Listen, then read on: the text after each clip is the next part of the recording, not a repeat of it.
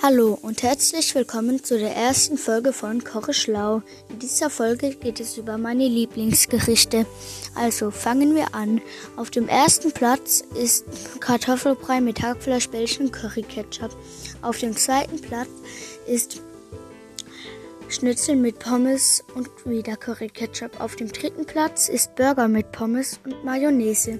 Auf dem vierten Platz ist mein Pausenbrot. Mein Pausenbrot ist ein, irgendeine Brotart mit Frischkäse drauf, Leona und einem edelsüßen Paprikapulver. Ich finde, also ich wüsste, ich habe es erklärt, weil es weiß halt gefühlt gar keiner von euch, was das ist. Also was ich esse in der pa also in der Schule. Mm. Und äh, auf dem fünften Platz ist Spaghetti Bolognese. Ich denke, das kennt ihr auch alle. So, das war's mit der Folge.